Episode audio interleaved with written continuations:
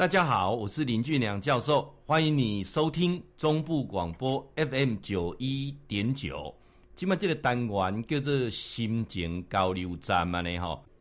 那我们在谈这个亲子旅游哈，还有一个很重要的关键点，那个关键点呢、啊，出去玩啊，就是跟钱脱不不了关系啊。没有钱，你很难出去玩啊。所以出去玩这个钱的问题。啊，我常常讲说，怎么让孩子从小有一个金钱的概念？孩子从小有金钱的概念，未来啊，他的人生啊就会轻松很多啊。包括很多的父母，你发现讲，你都是无金钱的概念，所以吼，啊，你干嘛的人生比别人较辛苦啊？所以说我提出几个点啊，就是借由旅游这件事情，帮孩子建立预算，就是钱的概念啊。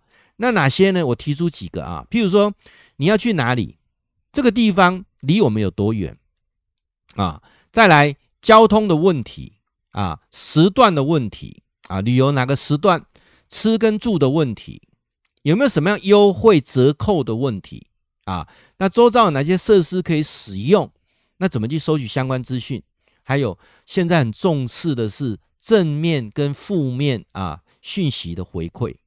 那这个部分呢、我就一个一个来跟大家来做说明，大家就啊、你就听我所讲的这个方式啊，你一一的来做啊。理论上你的旅游哈、会让你的旅游啊更加经济、更加精致啊、更加实惠啊，会让你这个旅游最附带的条件是孩子开始对金钱建立正确的观念。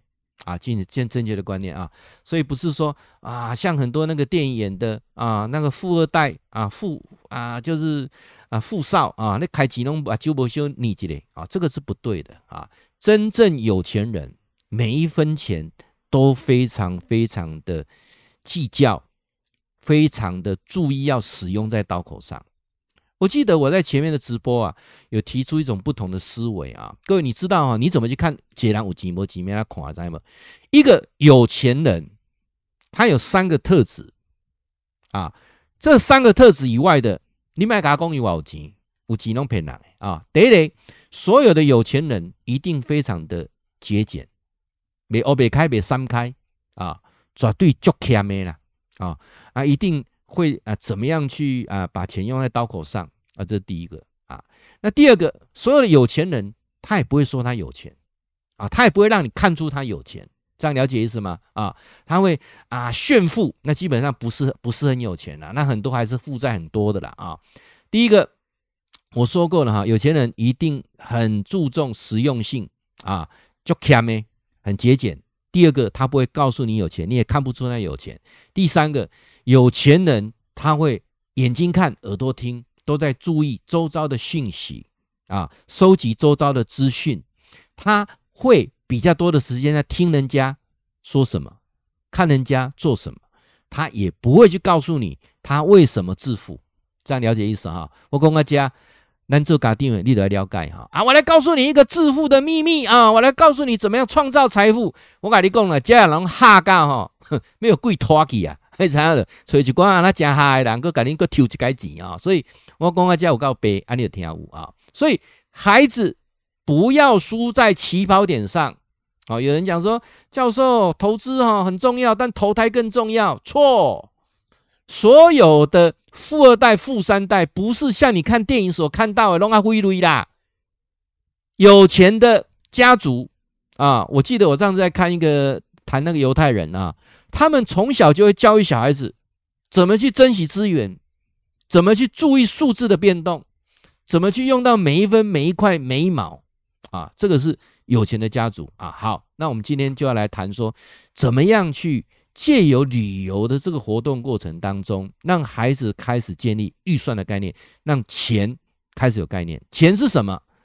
钱没有预算谈不上钱。怎么把一块钱能够用到五块钱，用到十块钱，啊，那、啊、怎么控制这个预算，跟你实际花费当没有很大的差，就是计划做得好啊，这个非常重要啊。我说到这里的时候，很多家长大概吹亏亏，哈，教授，我出去佚佗哈久哈侪年哦，没听过人讲安尼咧佚佗，忝死。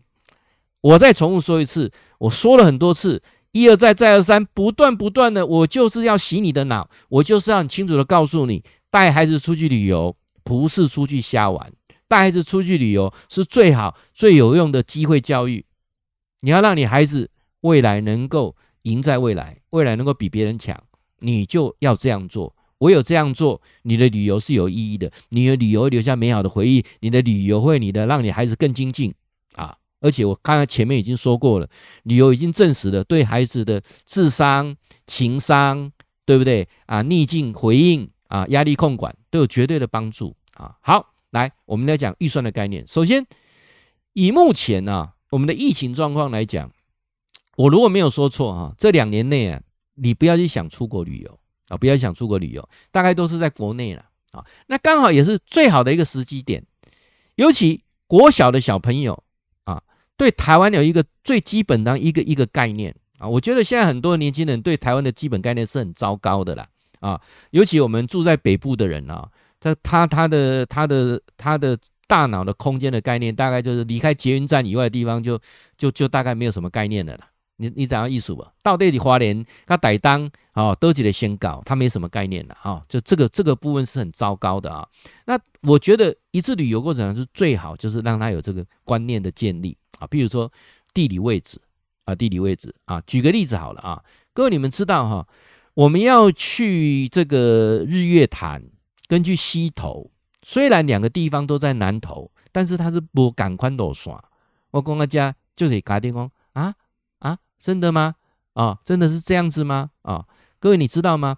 我们从日月潭啊，也可以到阿里山啊，知道吗？啊，有吗？而且每天都有一班公车从日月潭开到阿里山，再从阿里山开回日月潭，有这样的一部公车，你们知道吗？哦，地理位置啊啊，包括啊，各位，你们觉得金门比较大啊，还是澎湖比较大啊？有很多人说当然是澎湖啊，错，金门的面积呀、即将大于澎湖的三倍啊，这样这样了解意思吗？啊，那你们觉得兰屿比较大，还是？这个澎湖比较大啊，澎湖是三个岛啊，还有很多的岛，最主要三个主要岛连起来，澎湖的三个岛啊，每一个个别的岛都没有兰屿大啊，但是加起来是比兰屿大，这样这样了解意思吗？啊，那你说绿岛大还是兰屿大啊？当然兰屿大，兰屿大多少啊？那大概啊绿岛啊是兰屿的啊不到三分之一啊，这样大家有个概念吧？啊、那那绿岛跟小琉球哪一个大啊？小琉球大概不到绿岛的三分之一啊，这样有印象吗？那绿岛跟龟山岛哪个大？哦，就例例如是这样子啊，那大大家就会有有一些概念啊，那还是有一些概念啊。台南跟云林啊，哪一个先到啊？如果你从台中下去，哪一个先到啊？中间还有个嘉义啊，这样是不是借由这个孩子去理解说啊，大概啊这个距离有多远啊？多远？那我们的交通费用大概会花多少钱啊？你也很清楚告诉啊，我们加的是九五的汽油，我们加的是九二汽油，一公升一公升大概跑多少公里？这都是数学问题啊。还有出去旅游的时候，哪些时段是最适当的，不堵车的？哪些时段是有优惠的？我都常常在鼓励说哈，如果你很难得的一次家族的旅游或者亲子的旅游，我强烈的建议不要用连续假期出去旅游。宁可啊，你的年假孩子就请假啊。我这边讲非常的那几天哈，不去学校上课哈，没差就贼啦。今天凶心哇，没差就给就请假，好好规划一次啊，非假日时段出去旅游啊。像我们这次呃，非假日到那个阿里山哦，你敢怎样？整个姐妹潭都没人呢啊，而且我们的时段把它错开，大家都跑去看日出的时候，我们就跑去阿里山景区玩。对不对？我在阿里山就待了四天，那可以慢慢走，慢慢逛，每个地方都错开，没人。而且阿里山它到了晚下午、中午、中午之后就会开始下雨，雷阵雨啊。那所以下午的时间我们就在民宿休息啊，类似这样子啊，一种不同的时段啊。那吃什么？还有住的部分，还有优惠折扣啊，这个都是可以跟孩子谈的，孩子可以去了解的啊。啊，包括呢啊，我们到这个地方去，周遭有哪些设施可以使用？啊，怎么去收集资讯？旅游的资讯怎么去收集？还有，现在很注重在网络上去看人家对于这个民宿、这个饭店，甚至这一家餐厅正面、负面的讯息回馈，这比什么都重要。孩子开始去注意，就会开始在意说：哦，原来做什么事情不是做完没有人知道啊。开始有一个是非观，也开始知道说哦，网络的的评论是什么？你看看哈，一次旅游可以教孩子多少东西？一次旅游这个过程当中，也可以让家长成长多少东西啊？所以我觉得读万卷书真的不如行万里路啊！这个过程当中，让我深深的体会到。我们再来看一下哈，教授所说的，为什么在旅游的过程当中，怎么样来建立孩子的预算的概念？从地点的选择、地点的方位、交通的费用啊，包括的什么样的时段。是最适合出游的时段，包括吃的住的需求，包括怎么掌握优惠跟折扣，包括这个地方、这个景区、这个饭店周遭有哪些设施可以来使用，甚至可以过去玩，包括怎么去收集资讯，包括正面讯息、负面信息的回馈，这些都是一次旅游当中可以一一去注意到，一一啊去让孩子有一个很好的形式。